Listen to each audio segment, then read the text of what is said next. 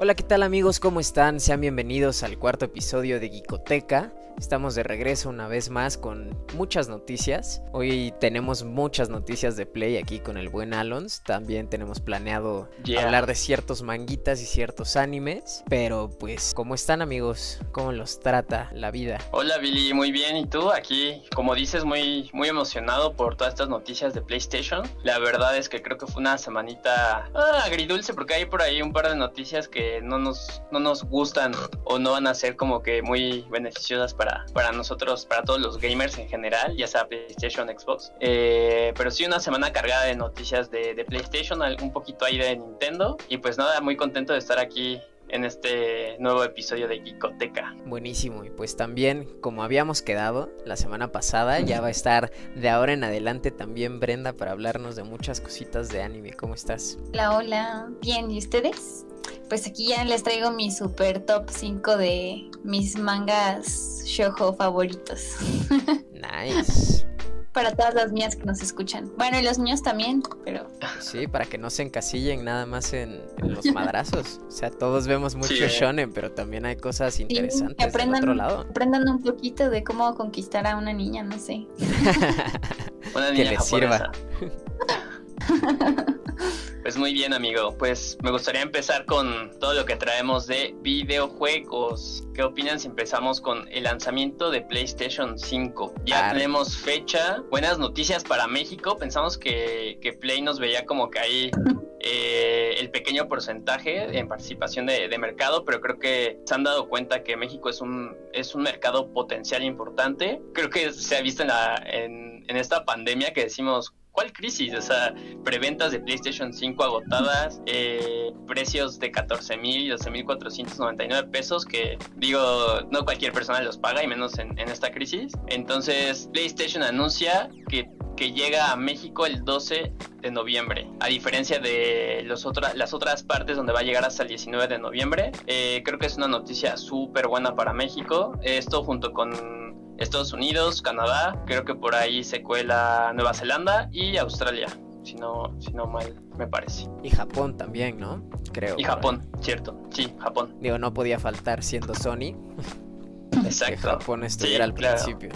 Y contrario a lo que habíamos pensado en el primer episodio, güey, ¿te acuerdas que comentamos que igual y se retrasaba un poquito por ahí ciertos Cierto. rumorcitos que hubo? Pues no, resultó que va a estar en esta primer partida de lanzamientos México. Así es, lo que ha dicho la prensa especializada es que esto, esta guerra que traen de consolas está a tope, ¿no? Está en su máximo esplendor. Este, PlayStation no quiere aflojar. eh, Xbox se lanzó a, a, bueno, no quiere sacar nada, yo voy a empezar a anunciar todo. Y pues Play no se quiere quedar atrás, prácticamente le va a sacar, creo que menos de una semana el lanzamiento de- del Xbox. Entonces, hablando con referencia del lanzamiento del 12, creo que pues están pisando los talones. La verdad es que las dos consolas vienen súper fuertes. Eh, veamos qué hace Nintendo, ¿no? Para, para seguir siendo esa consola complemento y, y, que puede ofrecer para jalar más clientes, ¿no? Creo que se vino una época difícil para, para la consola portátil. ¿Qué podrá hacer Nintendo? Que no sea sacar otro Mario, güey, porque es lo que siempre hace. Sí, creo que la gente, de hecho, hasta se presta la burla, ¿no? Las IPs que maneja Nintendo. Creo, creo que tiene una buena recepción, o sea, sacar todos estos relanzamientos. O sea, creo que hay mucha gente que, pues sí, es in love with Mario, entonces creció con. O sea, los videojuegos con los que crecieron fueron los de Mario, Zelda. Pero creo que sí, para jalar un mercado nuevo necesita refrescar un poquito. Veamos qué tanto le ayudan este, estos nuevos. Bueno, no nuevos, estas nuevas eh, alianzas que tiene con desarrolladores, con juegos como el de, creo que se llama God, God eh, de God no sé qué, es como un Zelda, creo que es de Square Enix, eh, cambió el nombre, de hecho, por eso no, no me acuerdo ahorita bien cómo se llama, y creo que es un título que podría darle ahí un poquito más de power al catálogo de, de Nintendo. Y pues sí, yo creo que necesitan refrescar un poquito, ¿no? Para, para competir con títulos de first party como, como los que trae PlayStation, que la verdad es una bestia en cuanto a catálogo de juegos. Sí, de ahorita ya en unos minutitos seguro vamos a estar hablando de todo este catálogo de juegos que también anunciaron en el miércoles en el evento que tuvieron. Presentaron es. locura y media. Así es. La gente, te digo, vuelta loca, ¿no? Yo la verdad yo decía, no compraría un PlayStation 5 en preventa, la verdad. Eh, eh, creo que sí esperaba comprarlo como Day One, pero no en preventa. Eh, porque Amazon pues ya tienes la ventaja de que es el nacional, lo compras, si algo sale mal pues le, o sea, mandas un correo, Amazon manda al logístico, recogen el play y te traen uno nuevo, ¿no? Entonces por esa parte creo que yo sin problemas podría comprar en Day One, o sea, sin ninguna preocupación, no podría salir mal. Creo que es, o sea, sí es estadísticamente está ahí el riesgo, pero no me preocuparía, ¿no? Con un proveedor como, como lo es Amazon. Eh, y pues bueno, ¿cuál crisis, no? Como decíamos, se acabaron las preventas. Entonces ahora si lo dudaba, es como de, espero que haya para Day One, amigo. No sé si van a alcanzar. Quién sabe, quién sabe cómo vaya a estar ese asunto de los de los lotes, porque sí, de plano se acabaron las preventas y ya ves que hasta empezó reventa en eBay y altísimo. Sí, 25 mil dólares una preventa ahí de PlayStation 5. Digo, creo que esto es, ya sabemos cómo funcionan estas plataformas, ¿no? Realmente, sola, o sea, la gente que no, no tiene conocimiento y ve que la consola está como agotada y dice, ah, pues voy a comprar una, pero no tiene todo el contexto, ¿no? Entonces creo que sería como que el único perfil que llegaría a comprar una consola de 25 mil dólares, porque ni la carcasa de que está hecha como de oro cuesta Así es, efectivamente. Entonces, este, pues no creo que, que se efectúe esta venta, la verdad. No, la verdad no. O sea, pueden ponerle el precio que quieran. La cosa es que se venda, ¿no? Aunque yo creo que sí va a haber uno que otro desesperado que tal vez no va a pagar 25 mil dólares porque es una locura, pero que sí va a pagar unos cuantos pesos o unos cuantos dólares más nada más por tener la Day One. Sí, yo creo que por ejemplo ahí los, los japoneses son un poquito más dados a por ese tema de, colección, de tener una consola que pertenezca al primer lote, son como que los que más le meten lana ahí, ¿no? Esta parte como de coleccionismo y aunque funcione o no funcione, eh, pues tener ese, esa consola, ¿no? Perteneciente a un primer lote, creo que es importante para ellos. Pero bueno, eso nos lleva a, a, hablar un poquito más del precio, amigo. La verdad es, es que tú como ves esos 14 mil pesos, ¿qué te parecen? Híjole, pues la verdad es que yo esperaba que iba a ser más dinero, ¿eh? O sea, cuando anunciaron que en ese precio iba a estar la Xbox, dije, no, PlayStation se nos va a ir arriba, porque ya ves, por ejemplo, cuando el Play 3, que fue yo creo la generación en la que peor le fue en competición a PlayStation contra Xbox, justo fue por un tema de precios, ¿no? Y yo veía venir eso en este asunto y de repente anuncian, no, pues vamos a estar en lo mismo. La verdad es que es una buena cantidad de dinero. Eso no se niega a nadie. Es la consola más cara. O sea, bueno, es la generación de consolas más cara. Hablando en la conversión de pesos, ¿no? Que ahí luego vamos a, a debatir un poquito como de los precios de las plays pasadas. Pero la verdad es que sí esperaba que fuera más caro.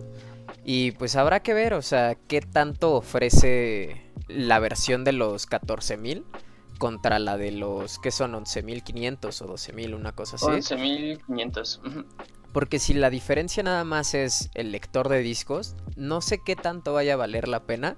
Yo la verdad estaba esperando mucho esa versión porque habían hablado de cosas de retrocompatibilidad así full hasta las primeras generaciones de PlayStation, pero parece que no va a ser. Entonces, pues ahí puede ser un asunto de puedo sacrificar como el lector de discos, aventarme la digital y más bien luego estarle invirtiendo en, en, almacenamiento, que ese es otro upgrade que tiene esta nueva generación, ¿no? Que vas a poder modificar un poquito ese aspecto.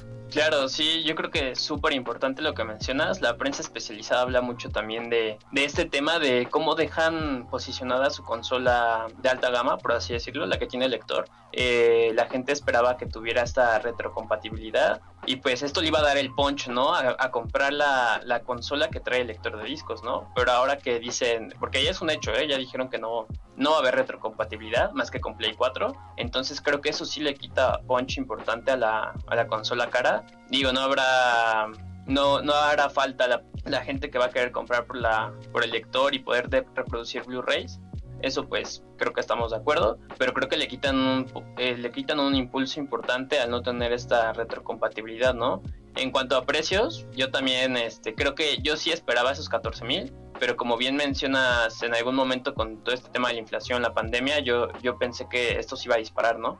Por gastos logísticos, bla, bla, bla. Yo pensé que sí iba a llegar en unos 16 mil pesos. La verdad creo que es una buena sorpresa. Estos 14. Bueno, los 11 mil 500 que te digo, estoy encantado. Yo la verdad, justo lo que comentaba con algunos otros amigos es que eh, hablando de mis juegos, yo tengo un 60% de juegos digitales, o sea, el total de mis juegos. Entonces creo que también nos están impulsando a, este cambio, ¿no? A este switch de... Creo que me conviene más comprar este, una unidad adicional de almacenamiento y seguir comprando eh, juegos digitales. Y que también ya es una ventaja que yo puedo comprar un juego digital, lo juego, lo borro, se queda en la nube y sigo comprando mis juegos. Si en algún momento se me antoja volver a jugar el, el otro juego, lo descargas y pues listo, ¿no? Sí, efectivamente, que digo, también aquí es un asunto también del mercado, ¿no? Yo creo que en México es un poquito más todavía el apego al, lector de discos, también por un asunto de lo compras digital y ahora está este impuesto que, que se puso recientemente, que fue en junio, que empezó a andar, y la verdad es que sí cambiaba mucho. Yo justo cuando eso estaba por comprar el Persona 5 y dije, a ver, la versión full digital de Persona 5 me cuesta tanto. Y la versión deluxe así coleccionista que trae varias, o sea, trae un artbook y cosas así físico, me cuesta tanto más, ¿no? O sea, creo que había unos 300 pesos de diferencia. Y dije, mm, la verdad es que me voy por el coleccionismo, vamos por ese antifaz del Joker. y este, y pues digo, ahí van a ser como ciertos detallitos. Pero como dices, sí nos están queriendo orillar cada vez más a esta, a esta compra digital.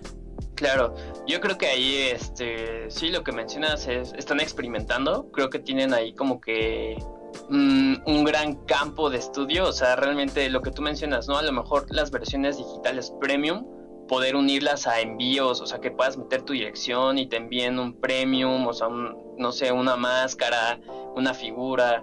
O sea, creo que hay muchas formas de explorar cómo pueden atacar esta parte digital.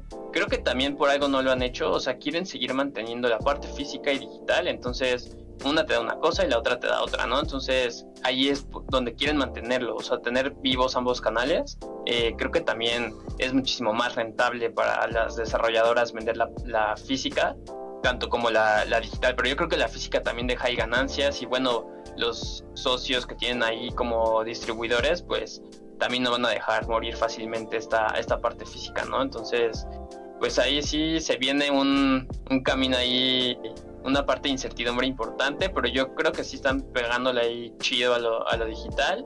Hay que ver este cómo va evolucionando el mercado, pero bueno, de mientras la consola All Digital suena súper bien como para la gente que quiere entrar a ese mundo de los videojuegos y que no quiere gastar tanto. O los chavitos que no tienen tanto dinero y quieren su PlayStation 5, creo que es una opción súper viable. Yo la verdad ya tengo este, mis discos duros ahí en mi PlayStation 4, entonces creo que es una opción súper viable. Yo, yo, la recomiendo. O sea, si no tienes el dinero para comprarte los 14 mil o no quieres usar un, eh, lector de discos, yo recomiendo la All Digital sin ningún problema. Sí, pues la puedes hacer rendir. Definitivamente. Así es, amigo. Y hablando un poquito de la comparación de precios, lo que comentabas hace rato, creo que tampoco sale en un precio súper elevado. O sea, hablando con las versiones anteriores, la primera PlayStation salió en 300 dólares, eh, la PlayStation 2 también salió en 300 dólares, de One. Y justo lo que mencionabas, a la peor consola, la que le fue en ventas eh, Day One, pues PlayStation 3 que salió en 500 y, 600 dólares, que bueno, era un hardware súper choncho para, para el momento, o sea, ellos quisieron sacar como la super consola se dieron cuenta que esa no era la forma de competir con Xbox, ¿no? Al final creo que se dieron cuenta que salieron de su línea de negocio y pues esto les trajo ahí resultados no negativos, pero ahí sí un poquito peleados, ¿no? Eh, PlayStation 4 300 dólares y la Pro 400. Entonces estamos, están muy pegados los precios. Creo que salió a un precio correcto por el poder que trae la consola. Entonces, este, no sé ustedes qué opinen. ¿Se la comprarían? Yo sí, definitivamente. No sé qué tan pronto o qué tanto me tarde, pero sí voy a apostar por eso. Y Brenda seguro también. Segurazo. Se la pasa todo el día jugando. Pues no sé, no sé la verdad. Mm, si tuviera el dinero, sí. Pero pues soy pobre.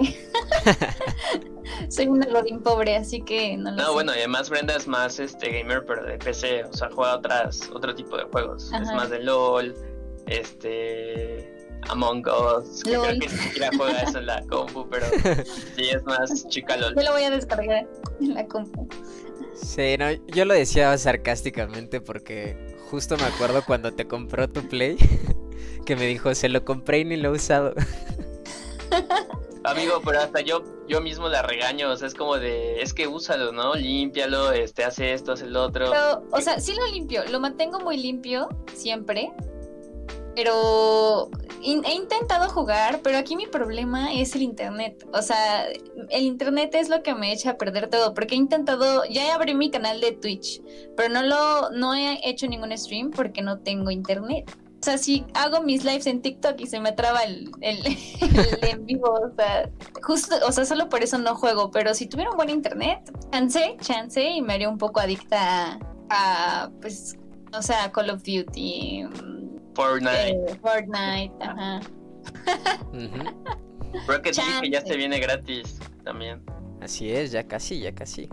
Pues bueno, pues sí, yo también me la voy a comprar. Eso sí se los aseguro. No sé si Day One, porque nada depende de si hay o si no hay, porque es un hecho que me la voy a comprar Day One, o esa es mi intención. Este, pero esto, eh, justamente este tema de precios de lo que hablábamos nos lleva a la siguiente noticia, que es la, lo que le va a quitar la cereza al pastel. El aumento de, en el bracket de los precios de los videojuegos. Eh, creo que pues ya lo veíamos venir eh, justamente lo vemos cada vez que hay un cambio de generación de consolas, pues obviamente el desarrollo de los juegos es un poco más caro. Creo que también el, el mundo ha volteado a ver el, el, mercado de los videojuegos y eso pues hay muchos intereses, la gente le mete más dinero, pero pues quiere ganar más. Eh, justamente no recuerdo qué actor en la semana hablaba de que él ve el futuro del cine, más que del cine, en las cinemáticas de los videojuegos, ¿no? Y creo que, no está tan equivocado porque es lo que veíamos, por ejemplo, con el anime, que son producciones que no son baratas, pero puedes hacer cosas espectaculares con un presupuesto menor al que te llevaría a hacerlo en, una película, ¿no? Entonces, no sé, creo que, que se vienen cosas interesantes, pero amigos, 70 dólares el bracket de precios para los para las nuevas generación para la nueva generación eh, la verdad es que es un aumento importante, eh, ya casi 1900 pesitos por juego, entonces pues sí nos están clavando ahí el colmillo duro. Habrá que ver este cómo lo manejan, ¿no? Porque hablan de que los estudios van a hacer como ahí un eh, análisis de cuánto les costó la producción para ver cuál va a ser el bracket real, pero yo la verdad no creo que haya juegos mm, muy alejados hacia abajo de, de este bracket de 70 dólares. Sí, sobre todo, o sea, sobre todo hablando en la calidad que tienen los juegos de PlayStation, o sea, no veo, por ejemplo, el próximo God of War costando menos de 70 dólares. O sea, Así. sí es como muy el precio base, yo creo. Tal vez si por ahí empiecen a surgir digo, es un poquito más complicado. En Nintendo lo hemos visto más, que hay ciertos juegos independientes y cosas así. Tal vez si empezaran como a, meterse en, la parte de PlayStation, pudiera ser la alternativa de juegos un poco más baratos, pero yo creo que sí, el, el aumento va a ser parejo para todos, justo por el tema de costos en desarrollo. Sí, justo creo que ese era como el temita con, con, este bracket, pero justamente salió un juego de Bandai, fue el primer juego que anunciaron para, para PlayStation 5 y pues ahí se iba a ver realmente esta diferencia de bracket. Y la verdad es que sale al mismo precio, o sea, son 70 dólares. Y es un juego que, o sea, Bandai no, es, no nos tiene acostumbrados a traer juegos AAA. La verdad no es un juego AAA, se ve muy bien el juego porque está hecho para PlayStation 5. Pero creo que es, una, es un ejemplo de que va a tener que ser un juego como que de muy bajo coste de producción para que, para que el precio sea menor a este. Pero bueno, hablando de, de este aumento de, precio, pues justamente los lanzamientos que, queremos platicar un poquito. Ya salieron nuevos trailers, Spider-Man, Resident Evil Village, God of War y Horizon Zero Dawn para PlayStation 5. La verdad es que se ven impresionantes. Eh, PlayStation nunca decepciona con, con, estos títulos. Digo, creo que Spider-Man se dieron cuenta que es una franquicia eh, eh, ganadora, entonces pues vamos a meterle lana y por qué no meter el tema del momento, este Miles Morales ahí apareciendo en el juego. Creo que está súper cool, hay que ver qué más le pueden meter. A mí me gustaría ver por allá la, a Madame Web y algunos personajes que, no toda la gente conoce y que podrían explotar bien en, esto, en esta historia que quieren como hacer del multiverso de Spider-Man. Eh, en cuanto a Resident Evil, la verdad es que yo no soy muy fan de esta nueva como de este nuevo camino que ha tomado Resident Evil. La verdad es que yo el 4 todavía todavía me gustó, todavía este traía ahí algunas cosillas, pero ya, o sea, el hecho de que no fueran zombies ya era como, ah, bueno, está bueno, pero no son zombies, a ver qué sale en el 5, ¿no? Y creo que sí ha perdido este encanto, ¿no? Al dejar de tener, o sea, ya son más monstruos, ya es, ya es más un tema tipo Silent Hill, eh, entonces como que esta parte no, no me gusta, pero aún así el trailer se ve, se ve wow, o sea, la historia que nos hablan ahí de un hijo de, hijo o hija, no sé, de Albert Wesker, creo que está interesante, hay que ver cómo lo, lo desarrollan. Y pues bueno, creo que así la cereza de pastel de los lanzamientos, God of War Horizon Zero Down. God of War, digo, nos lo dejan más abierto, así como que a tu imaginación nada sale ahí el, el Omega de que ya conocemos con runas eh, nórdicas, que se ve, se ve súper cool, joyita. Y Horizon, pues totalmente visual, ¿no? Creo que ese juego visualmente es de lo más bonito que hemos visto en, mucho tiempo. Eh, la verdad es que yo sí los espero eh, con muchas ansias. Y, pues veamos cómo lo recibe la comunidad, ¿no? Creo que son, son IPs fuertes y, pues hay que ver cómo, cómo reacciona la gente con este cambio de precio. Sí, claro, y sobre todo que justo God of War y Horizon como que son ahorita el... O sea, la carta fuerte de Sony ante esta primer partida de, de la nueva generación de consolas bueno, primer partida entre comillas porque no sabemos qué tanto se van a tardar en llegar realmente, o sea, están anunciadas, pero sin fecha, contrario a lo que ya sabemos de Spider-Man y de otros, que es así de, güey, el día que sale PlayStation, ese día puedes comprar tu juego, o espérate un mesecito, ¿no? Cositas así. De God of War no tenemos tantos detalles, no tenemos ni siquiera trailer, solo es el hype porque... Exacto. Y bueno, es su carta fuerte porque fue justo como cerraron sus eventos pasados, ¿no? El primer evento que tuvimos, donde anunciaron como muchísimos juegos más que otra cosa y dieron a conocer cómo se iba a ver la PlayStation, cerró precisamente con, con Horizon y esta vez lo cierran con God of War. Me esperaba un poquito más, pero la verdad es que sí es el juego que más puedo esperar. Sí, claro, totalmente. Es que de hecho, después del último juego que no fue del agrado de todos, la verdad es que sí es un juegazo, ¿no? O sea, es un juego muy, muy, muy complejo. Ah, eh, fíjate que pasa algo interesante. Yo la verdad soy mucho de que si no termino un juego así como que de corrido, lo, lo dejo. O sea, como que se queda ahí en el olvido hasta que lo vuelva a retomar.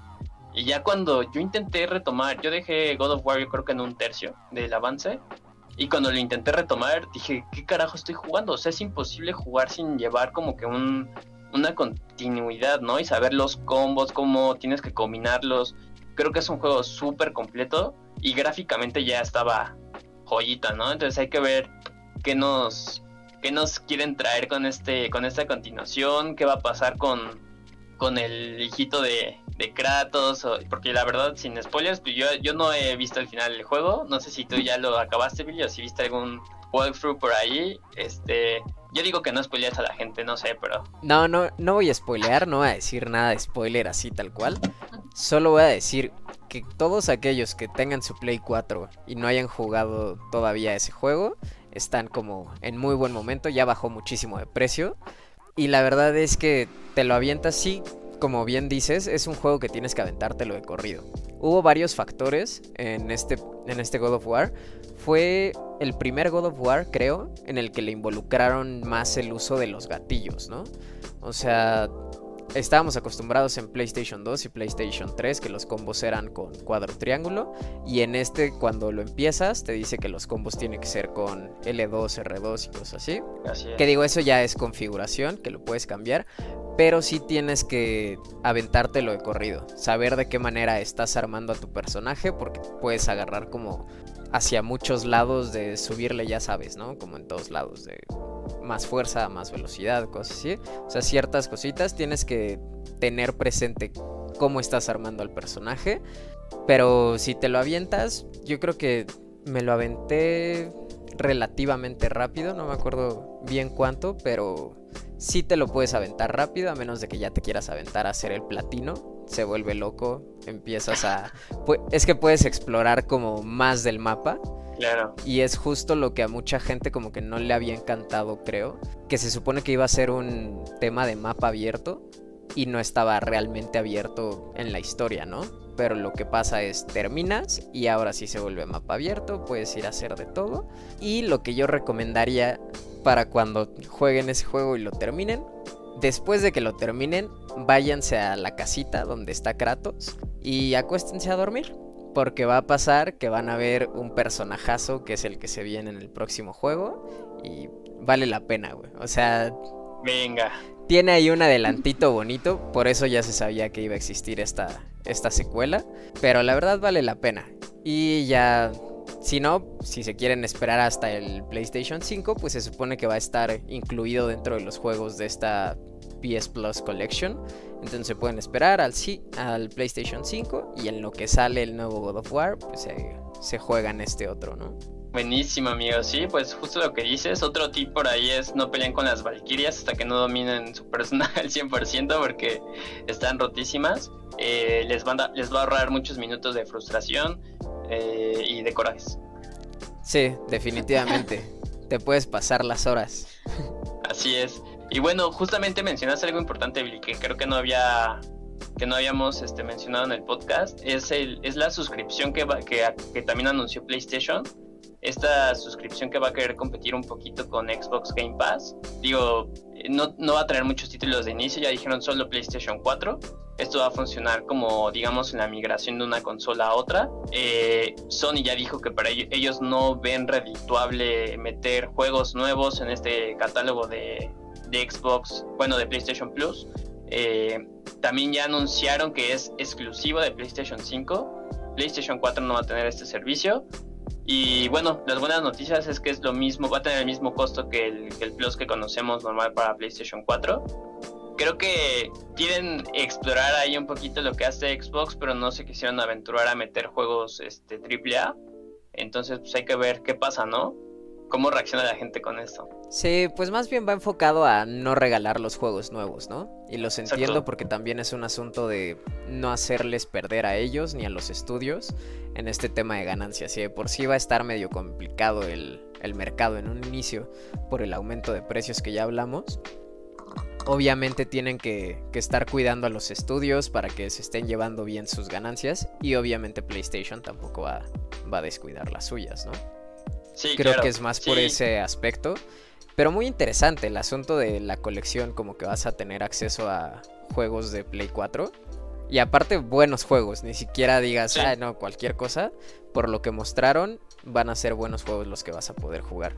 Sí, de hecho por ahí hay una lista, la verdad es que no la traigo, pero sí les, les puedo comentar que algunos de los que vi que me llamaron la atención está Days Gone, está The Last of Us, está Horizon Zero Dawn, la primera parte, eh, creo que estaba por ahí Resident Evil también. Eh, Resident Evil 7. Entonces creo que sí es una apuesta ahí pues buena, digo, creo que saliéndose un poquito de lo que está acostumbrado a hacer PlayStation y, pues también buscando empatizar un poquito más con el, con el cliente, ¿no? Creo que de todas maneras la comunidad que ya tienen que compra el Plus es, es muy importante, ¿no? Y que lo compran por títulos como Call of Duty, entonces creo que más que para jalar más gente, es un, es un reward para la gente que ya está ahí, ¿no? Entonces, creo que es un movimiento inteligente de, PlayStation. Sí, sin lugar a dudas. Sin lugar a dudas, PlayStation se, se rifa con su Plus. Yo sí lo empecé a pues pagar desde, desde que compré la Play. Fue como, ok, está bien, démosle. claro, pues es que es algo, es algo necesario, ¿no? Al final cuando quieres como jugar multiplayer en cualquier juego, ¿no?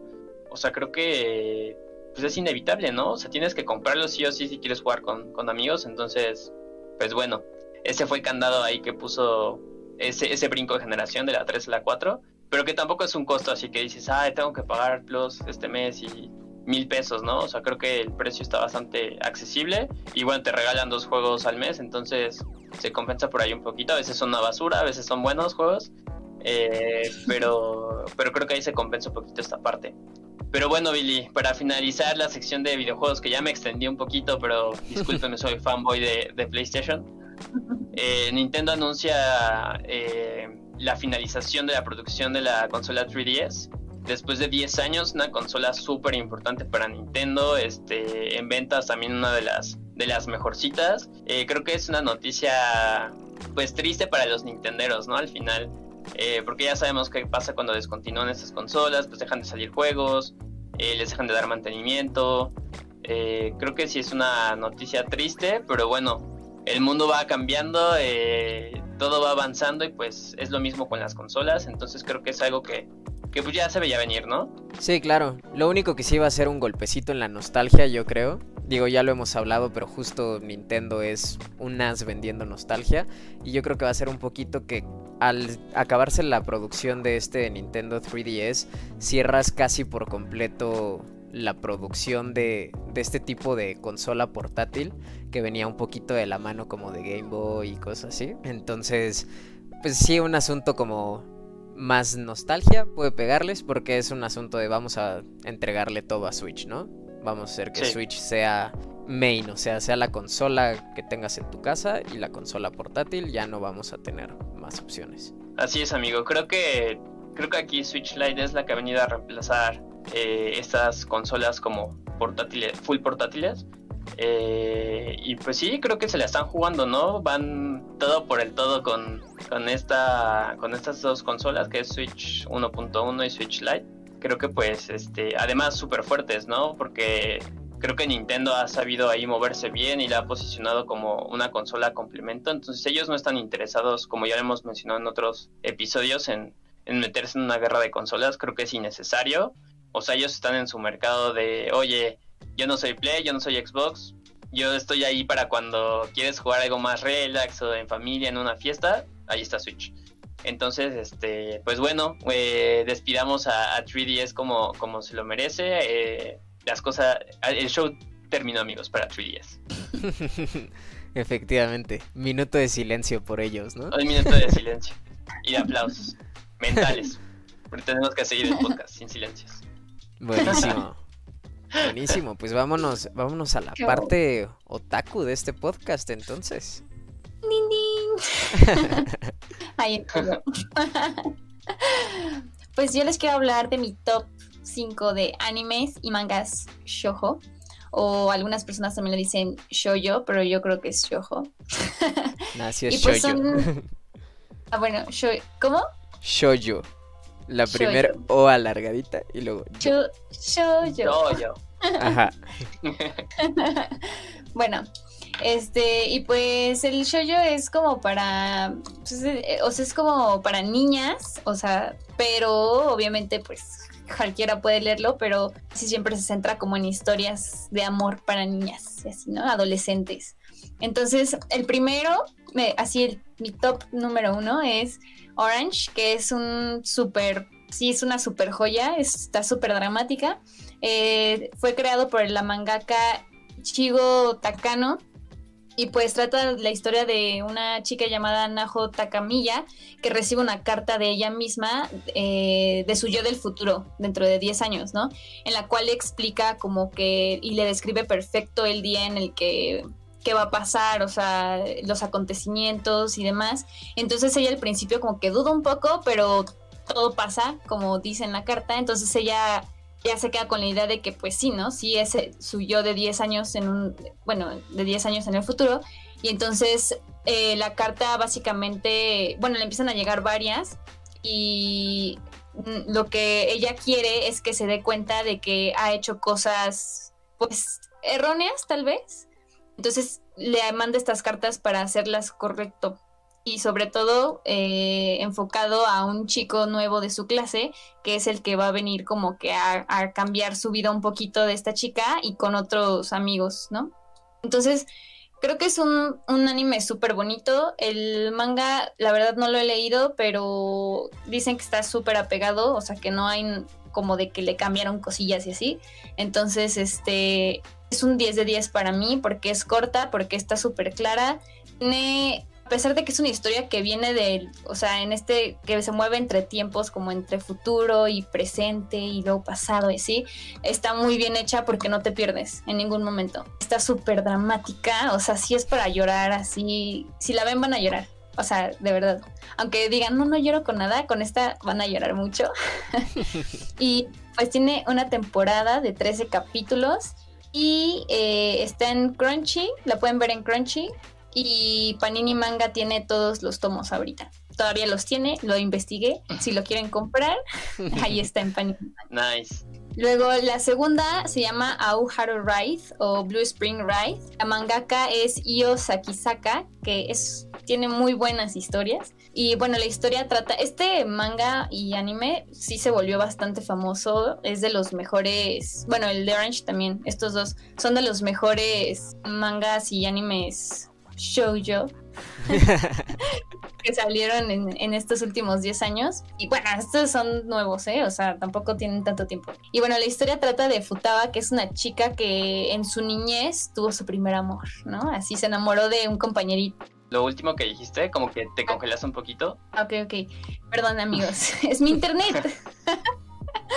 Este, bueno, esta chica cuando es, cuando es niña se enamora de, un, de su amigo que se llama Tanaka. Entonces, este chico también como que empieza a hacer clic con ella y demás, pero se tiene que mudar por razones, pues, personales. Se mudan, se separan. Después esta, e, esta chica entra ya como a la secundaria y lo encuentra otra vez en esta escuela. Y entonces, pues ya como que perdieron ese clic, pero como que sí sigue habiendo, obviamente los dos pues es como cuando estás en la adolescencia y hay muchos cambios en tu vida y así el mundo te odia. Entonces está padre porque a mí me recordó mucho a mi secundaria, cuando me gustaba un chico que nunca me peló.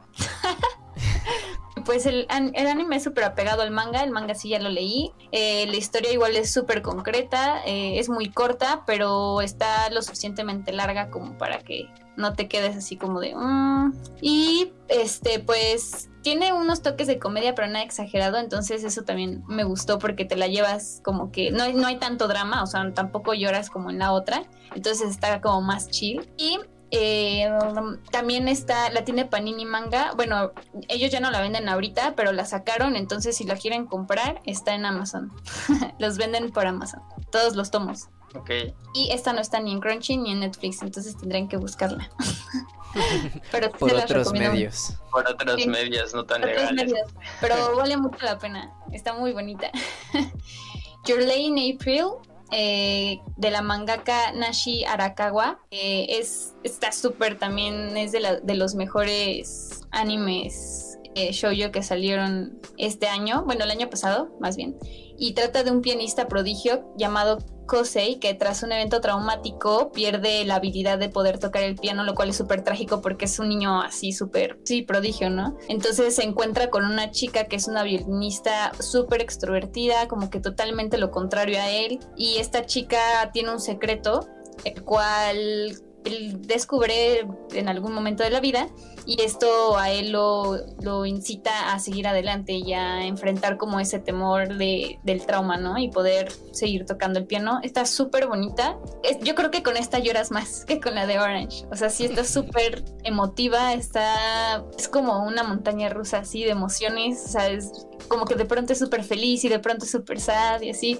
Entonces a mí me gustó un buen, si les gusta llorar solos en su cuarto comiendo helado, súper recomendada, súper soundtrack también, o sea, Mozart, Beethoven, sí, increíble. Eh, una super animación también es de las mejores animaciones que he visto en anime. O sea, a pesar de que obviamente no es de acción, pero está súper bonita, está súper bien hecha. Y la historia pues es súper motivadora y pues muy emotiva, ¿no? O sea, porque está muy triste. Y entonces tiene, tiene una temporada de 23 capítulos, que creo que son, es un buen número de capítulos. Y también lo tiene Panini Manga, también lo sacó. Eh, creo que ya también lo está completo, entonces ahí tiene como creo que 10 números, y no es que menos. Entonces, pues igual, si la quieren comprar, en Panini Manga. Y también está en Crunchy, ¿no? No, ah, no, sí, creo que sí, está en Crunchy. Sí, creo que ya la he visto en Crunchy. Está muy bonita, vela. El cuarto es Kimi Nitodoke, que también, bueno, es de la mangaka Karu, Karujo Shina y también es muy como que famosilla por ahí, o sea, no tanto como las otras, creo que se escuchan más las otras que esta, pero está súper bonita también. Es, se trata de Sawoko, que es una chica eh, a la que sus compañeros la relacionan mucho con la chica de El Aro, Sadako. Entonces todos le tienen miedo porque creen que es bruja, porque pues parece fantasma y así. Y ella es totalmente lo contrario, ¿no? O sea, ella es una chica súper dulce, súper tímida, inocente. Entonces eh, Sawako pues admira mucho a este chico popular de su escuela que se llama Kasehaya porque es el único que la trata normal. O sea, que no huye de ella, que le da una sonrisa, no sé, ¿no?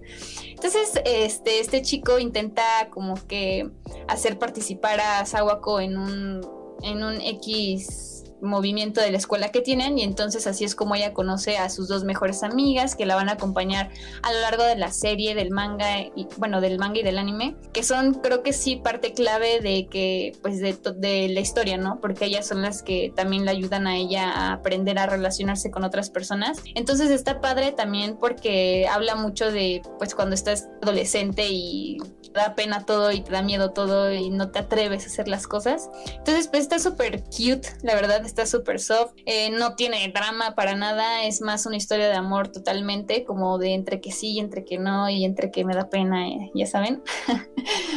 este, muy infantil, está muy infantil, pero está muy bonita. Y tiene dos temporadas de 37 capítulos, bueno, en total. Y tiene un live action, y está muy buena, ya la vi también. No está en Netflix, no está en Crunchy, pero la pueden buscar.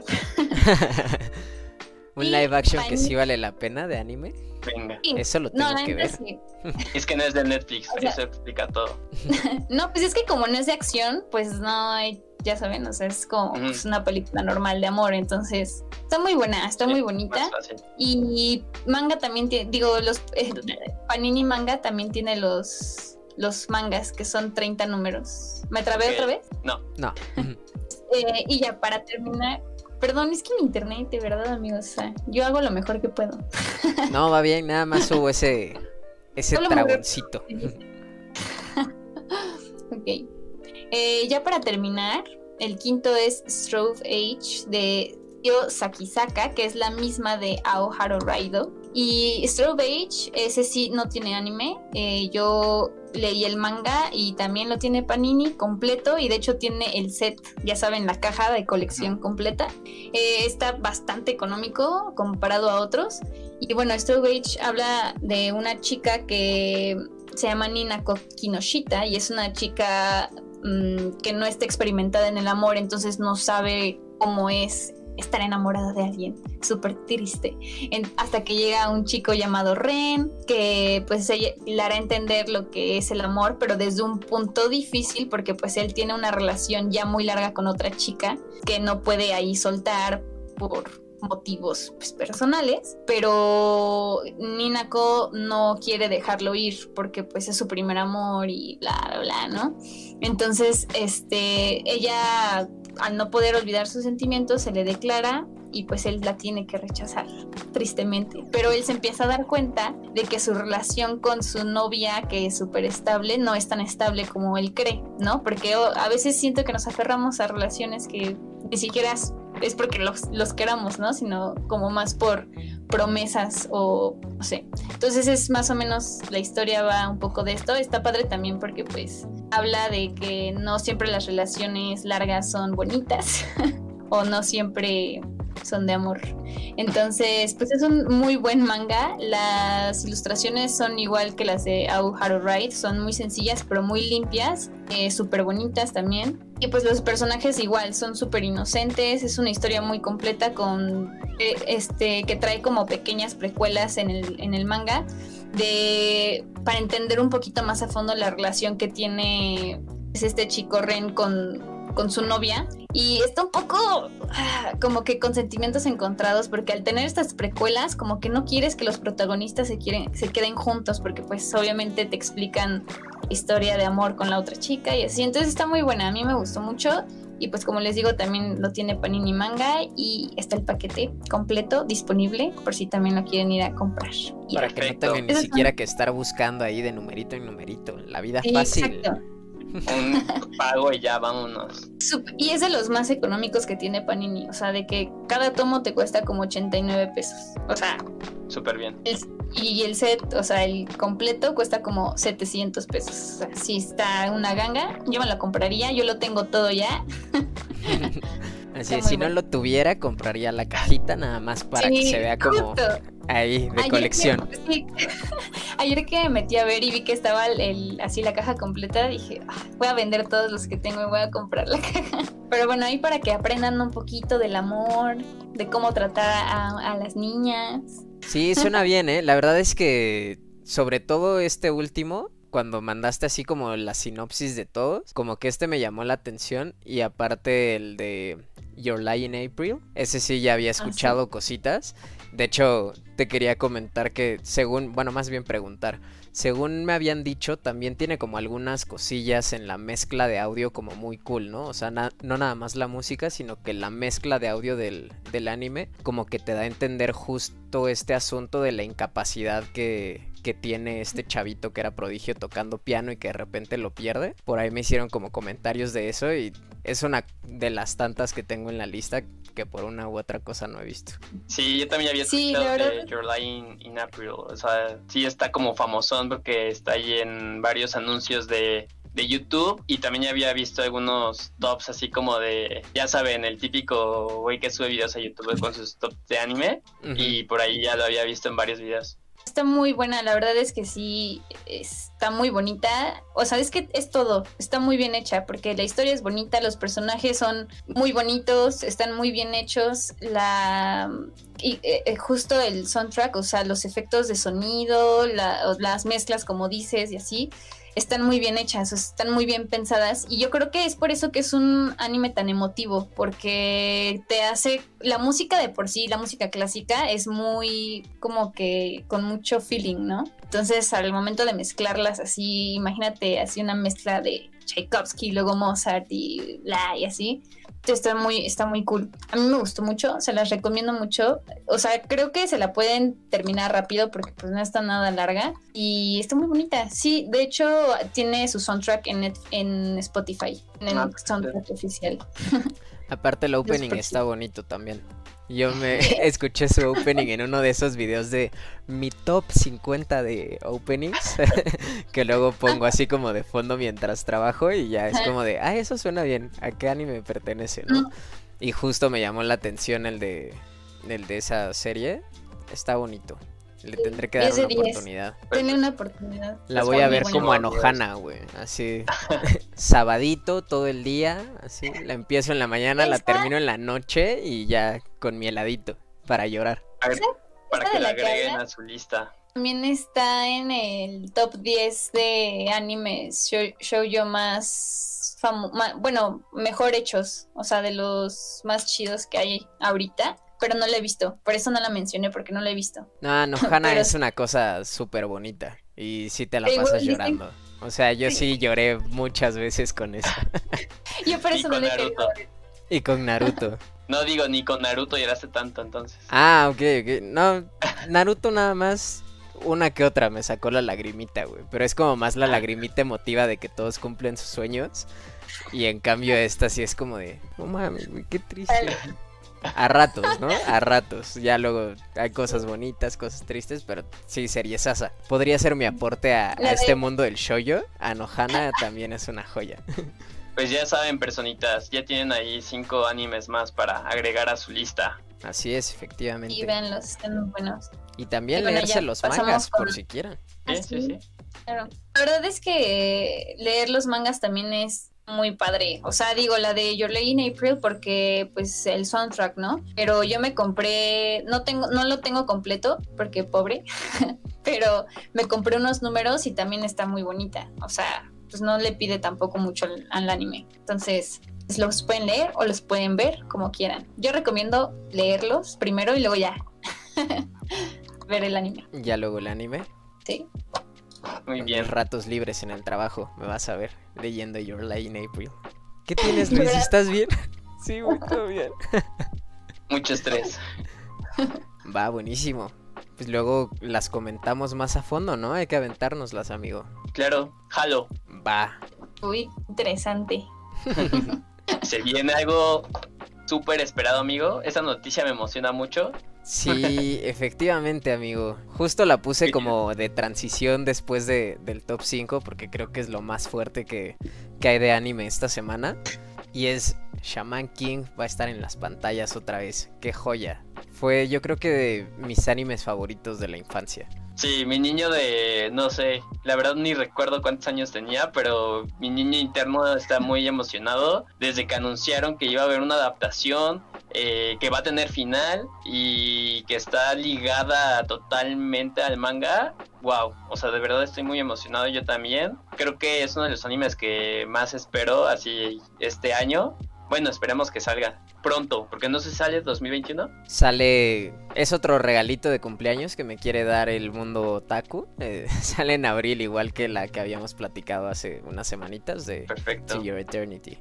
No hay todavía día confirmado, pero se sabe que es abril de 2021. Perfecto, sí, la verdad estoy súper emocionado y esperemos que, que traiga buena animación, ¿no? Digo, la primera era una joya, el tema es que pues no, no se finalizó y, que por ahí este, no iba tan apegado al manga, pero era una joyita.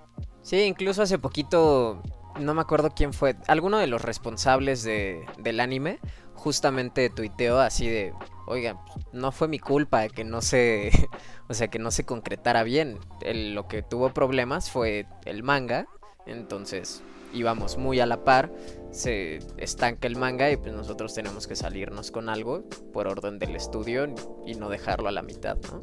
Pero va a ser va a ser bonito ya por fin ver el final oficial animado de toda esta historia de de este buenísimo de este chavito, ¿cómo se llamaba? Yao Sakura. Ni siquiera me acuerdo del nombre, amigo. La verdad es que. Yo, este, era yo. Era yo, y su hermano era Hao. Ajá. Sí, la verdad es que ni, ni, yo ni recuerdo bien los nombres, pero sí recuerdo muy bien este esas tardes donde esperabas el manga, ¿no? Que además era cuando veías, eran episodios de que 20 minutos y esperabas, no sé, llegando de la escuela comías y ya sabías en qué horarios pasaban ciertas caricaturas, ¿no? Entonces sí recuerdo esperarlo con, o sea, así como que muy marcado, ¿no? Todos los días llegando quería ver un episodio nuevo. No sé si es que ustedes estén muy viejos y yo muy joven, porque yo no me acuerdo. O sea, sí, obviamente sí lo ubico, nunca lo he visto, pero yo no me acuerdo de ver eso ni con Edgar, o sea, así de sentarnos en la sala y verlo y así, no. No, la verdad es que estabas muy pequeña tú. O sea, te digo, no me acuerdo yo cuántos años tenía, pero tú, yo creo que seguías jugando con tus Barbies cuando pasaban ese, ese anime. sí, yo jugué con mis Barbies hasta los 14 años, Edgar, no me Pues sabe, no me acuerdo la verdad. Es muy bueno. Pero bueno, pues súper esperado, sí. Ya, ya lo vas a poder ver con final. Ya, si quieres no te avientes el viejito, espérate a, la nueva versión que va a salir.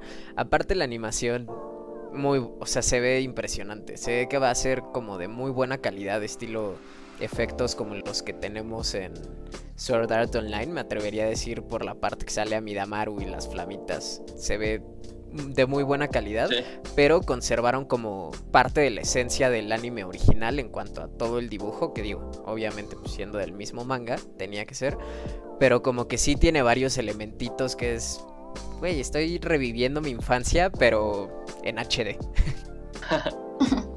nice. Y no nada más eso, amigo. También, pues hablando de, de anime y manguitas, también Panini va a traerlo, o sea, va a salir ya en octubre. Y También lo vi. Sí, yo creo que es de los mangas que también le traigo ganitas. Yo creo que sí me lo voy a armar. Sí, aparte va a ser. No va a estar tan extenso. Se supone, creo que son 37 números. Como sacaron las, los volúmenes en Japón. Pero aquí en México van a ser 10 y algo, una cosa así. Porque lo van a sacar estilo el, el manga de Inuyasha, que era como por tomos dobles. Entonces van a ser libritos gordos cada uno. Y ahí hay cierta duda porque se supone que iba a ser una versión bimestral. Pero en algún live que salió durante la cuarentena mencionaron que igual y fuera un, lanzamiento mensual de, de la colección. Estaría súper cool para irlo terminando rápido. Ojalá sí. Sí, esos bimestrales, la verdad es que a mí no me gustan pierdes mucho el tracking, este, la espera, pues sí es, son muchos días, ¿no? Y, pero creo que es más el tracking, ¿no? A mí, a mí me pasaba con Tokyo Bowl que se me dio el pedo de cuando tenía que comprar el, siguiente volumen, entonces creo que sí se agradecería que fuera mensual. Sí, definitivamente. Definitivamente mensual estaría, estaría cool. Porque yo ahorita ya me embauqué con los de Samurai X y ya me vi como a cuatro años, güey. O sea, 22 números de manera bimestral. Una vida, una vida voy a estar comprando esos mangas. Igual empecé a comprarme el de Inuyasha. Tengo tres. Y van como en el 17, 16, algo así. Sí, no sé. Pero ya le están pegando al 20 casi. No, y yo sí de. me quedé en el 3, pero es que también están súper caros. Están muy bonitos, muy, muy bonitos. O sea, es creo que el más bonito que he comprado de Panini, pero mm, sí están muy caros. Es de los de 200 pesos, ¿no? Cada tomito. ¿O cuánto cuestan? sí, como. Esto, sí, como en 200 pesos. Porque igual me compré los de Sakura de Kamite y esos están todavía más caros. Cuestan casi 300 pesos cada tomo. Ah, oh, pues. dos también. No, pues sí, una lanita. Una lanita. Sí, sí, así es. Pero pues bueno, dejando de lado Shaman King, hay, hay más noticias todavía. Y bueno, una es tal vez no una noticia muy positiva, que es que tal vez hay un retraso en el lanzamiento de Shingeki no Kyojin esta temporada final tan esperada. No hay nada confirmado, realmente son especulaciones porque dentro de la programación o digamos de los anuncios de NHK, que creo que es conocido a nivel mundial, que es una de las emisoras más famosas en Japón, anunciaron, bueno, no anunciaron, de plano quitaron así como de lo planeado que va a salir, de repente nada más desapareció, o sea, ya estaba en ese listado de qué va, qué va a venir dentro de NHK. Eh, estaba Shingeki no Kyojin, Attack on Titan, y de repente desapareció. Entonces hay ciertas especulaciones de si se va a retrasar su lanzamiento, no sabemos, no sorprendería mucho porque van varias series que, que retrasan, ya lo platicamos el otro día con To Your Eternity, por ejemplo, que ya estaba en puerta y se nos fue hasta abril. Vamos a esperar como algún, algún comunicado oficial que no lo ha habido, ¿no? Todavía. Así es, sí, pues súper triste, ¿no? La verdad es que de los animes que también hemos estado esperando, y pues bueno, creo que como dices, es algo que se, veía venir, ¿no? Y que ya no es el primero y creo que no va a ser el último afectado en, en cuanto a este tema de retrasos. Así es. En caso, de, en caso de confirmarse. Sí, pues esperemos que no, porque si ya se le traen ganitas, unos más que otros, porque hay quienes ya como que se desenamoraron del, del, anime y se quedaron más con el manga, otros que al revés. Pero pues yo que nada más he visto el, el, anime, la verdad es que sí espero mucho esta temporada. Quiero terminar primero toda esta última temporada y ya después ponerme al día con el manga. Buenísimo, amigo. Sí, yo igual creo que vale la pena ver primero el anime. Bueno, igual porque yo empecé primero con el anime. Mm. pero, pero sí, bueno, no sé, Sí. Es que hasta donde sé son como de, de esos que sí se van cada uno por su lado, ¿no? Sí, la verdad es un poquito, o sea, no está tan apegado, no, tampoco es así como que en el anime dice una cosa y en el manga otro, no. Okay. Pero creo que sí se bifurcan un poquito. O sea, de repente sí hay cosas que ¿qué? O de repente, por ejemplo, el spoiler total, ¿no? En el anime. O sea, como que en el anime no aguantaron ciertos secretos el tiempo que debieron haberlos aguantado. Entonces esto pues a la gente que sí leyó el manga fue como de güeyos, ¿por qué están spoileando esto, no? En el anime. Digo, también este, son muy puristas, ¿no? Porque al final, si es alguien que ya leyó el manga, ¿en qué te afecta que en el anime esté un poquito más anunciado ciertas cositas, ¿no? Porque digo, en el anime si ponías eh, atención así como que a los detalles, podías saber más o menos por ahí quién era el traidor, quién era este, pues quién era quién al final, ¿no? Entonces, eso es lo que a la, a la gente como que más purista no, no le gustó mucho de, del anime. Y yo la verdad digo, bueno, pues ya leíste el manga y más o menos este, tú ya sabes qué onda, pues no te afecta, ¿no? ¿Qué onda? Es que yo creo que eh, siento que se invirtieron un poquito los papeles como en los animes viejitos, ¿no? Que te, que te ponían un buen de relleno como en el anime y entonces el manga, pues, nada que ver, no, traía no ciertas cosas que el anime sí. Entonces siento que aquí es al revés, que lo quisieron sacar el anime tal vez como muy rápido, entonces empezaron como que a cortar eh, un poco la historia del manga y es por eso que tal vez el manga no trae como ciertas cosas que el anime sí, como por ejemplo eso que dices de los spoilers y así pues es porque quisieron tal vez hacerlo más rápido para... Porque esta ya es su última temporada, ¿no? Entonces, Y, y según yo, porque tampoco me he leído el manga completo, este, el manga todavía le falta un buen, ¿no? O sea, todo, todavía tiene una historia bastante larga que seguramente van a querer acortar mucho en esta última temporada. Sí, pues ahí sí, la verdad desconozco. Leí creo que tres números del manga y me puse a leer algunos otros. Dije, no, mejor me espero a que termine el anime y ya después empiezo este y ya me dejo ir como gorda en tobogán. Y sí. pues bueno, prácticamente para, para ir cerrando el, el podcast, hay otras dos o tres noticias. Una, bueno, una más bien es como una cosita que quedé debiendo el episodio pasado. Y es que el episodio pasado estuvimos hablando de Jujutsu Kaisen, este anime y manga tan esperado que ya llegó a México en cuanto a manga.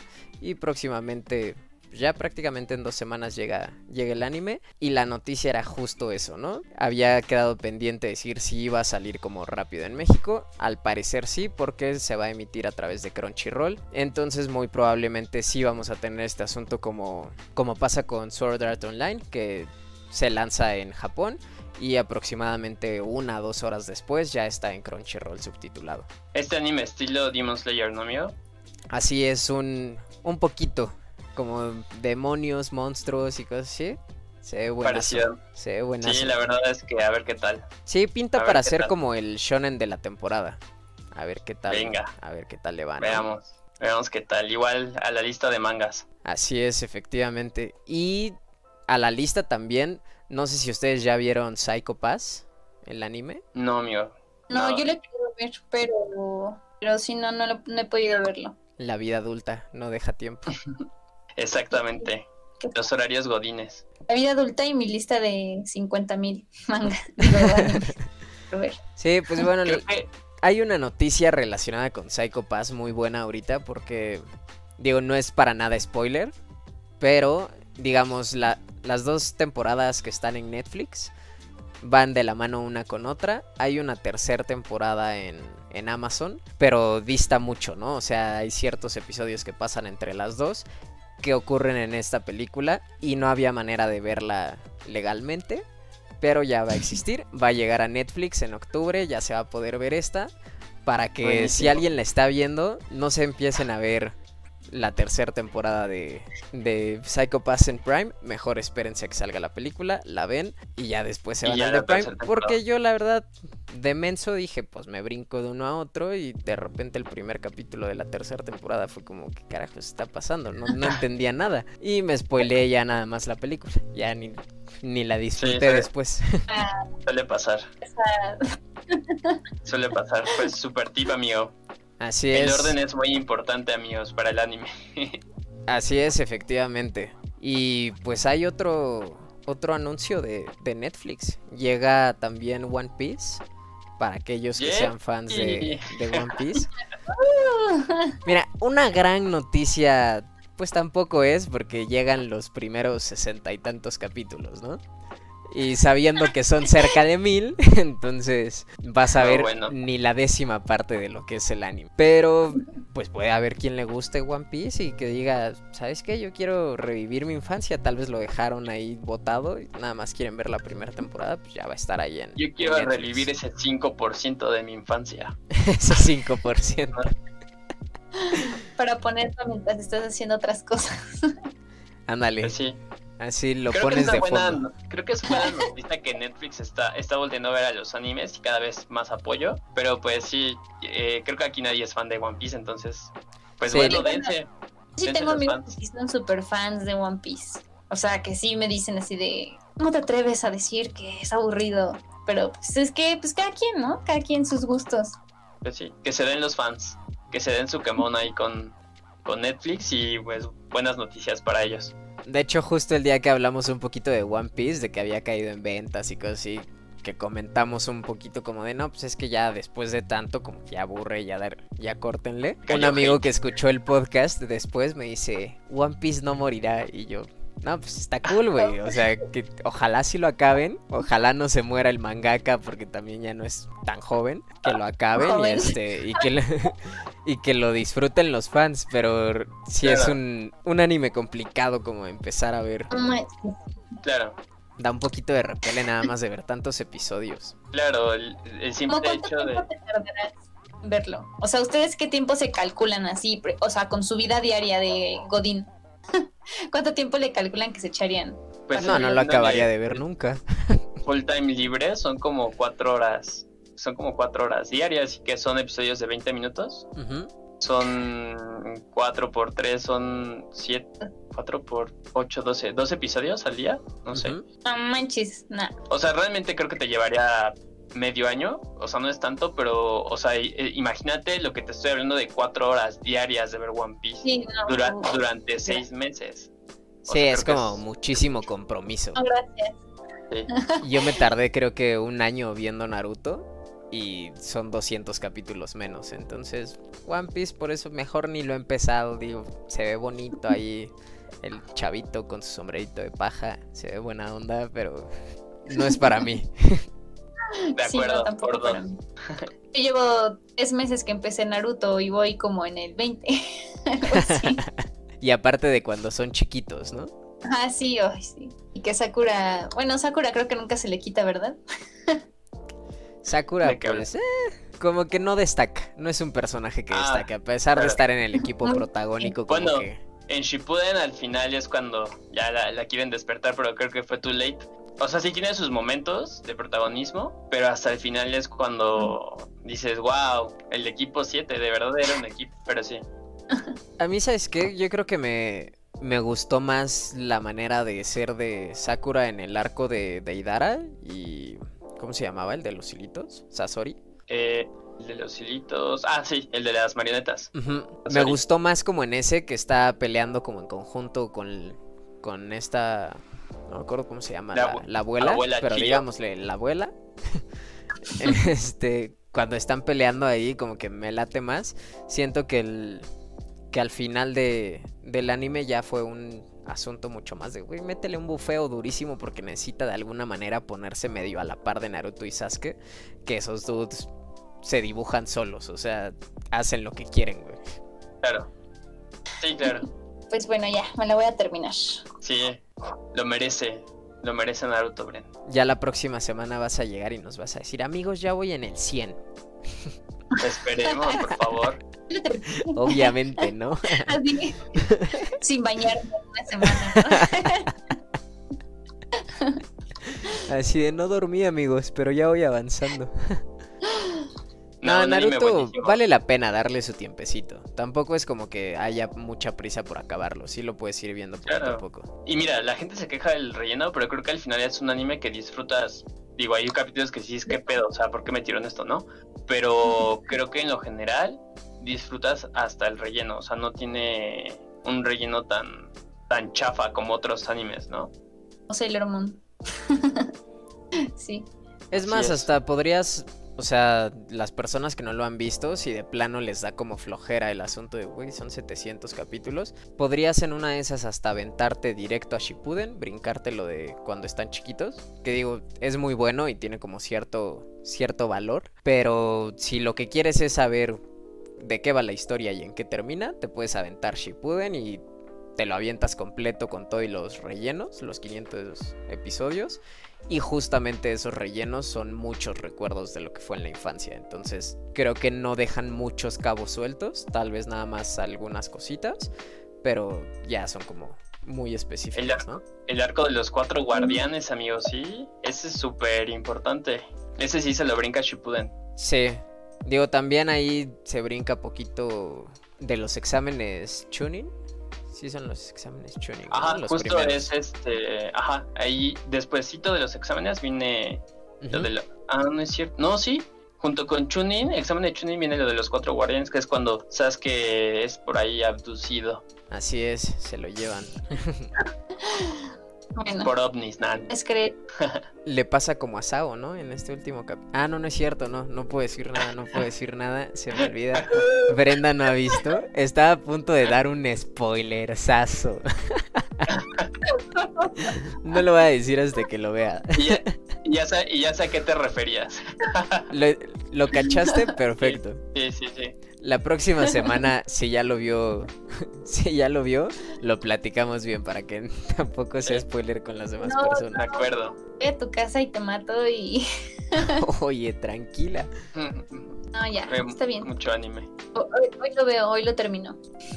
Está cool, está cool, está entretenido. Sí, me gusta. Y pues bueno, pues así como ese episodio de, de Sword Art Online marca el final de su temporada, pues con eso nosotros marcamos el final de este podcast y ya nos preparamos para el que sigue, a ver qué, qué tanta cosa nueva hay, a ver si de videojuegos sigue habiendo tanto, porque las últimas semanas estuvieron cargadas, pero se va apagando esto. Sí, ha estado cargado y la verdad es que hemos, hemos intentado no saturar el, el podcast con pura noticia de videojuegos, pero sí ha estado cargadísimo con muchas, muchos anuncios, muchos juegos. Creo que es bueno para todos los gamers. O sea, son buenas noticias, ¿no? Muchos juegos, eh, consolas nuevas, vienen, vienen cosas chidas en el futuro. Entonces, esperemos que siga cargadito un, tiempo más. Esperemos, mínimo de aquí a noviembre. que no se apague muy fuerte. Digo, porque en noviembre viene la otra oleada, ¿no? Ya con los lanzamientos de las consolas. Pero que debe que hablar un poquito. Y si no, pues nos clavamos en anime totalmente. Sin problemas, también le entro. Y sí, como dice Luis, pues este todo llega, todo lo que tiene un principio tiene un final. Igual pues agradecer el apoyo, como siempre en todos los episodios, a, los amigos, a las personas que no son nuestras amigas, pero también nos escuchan. Eh, muchísimas gracias. Eh, este podcast sigue creciendo, creo que cada vez lo hacemos un poquito mejor. Entonces, pues muy contentos de, de poder entregar un episodio nuevo. Yes. es mi aportación. mi aportación. Yes. no, pues un gustazo, amigos. Ahí nos andamos viendo la próxima semanita, a ver qué, qué nos deja la semana de novedades. Y efectivamente también agradecerles a todos, a quienes nos conocen, pues espero que nos manden ahí sus sugerencias, sus comentarios, que los hemos tomado mucho en cuenta para, para ir avanzando con esto, ¿no? Queremos hacer algo bonito de este podcast. Así es, así es. Saludos a, a la banda, a todos los que nos siguen y pues síganos escuchando. Buenísimo. Pues no se diga más. Pues bueno, amigo, cuídate mucho. Nos vemos para el próximo capítulo y esperemos que haya mucho contenido. Ideal. Nos vemos. Venga. bye. bye.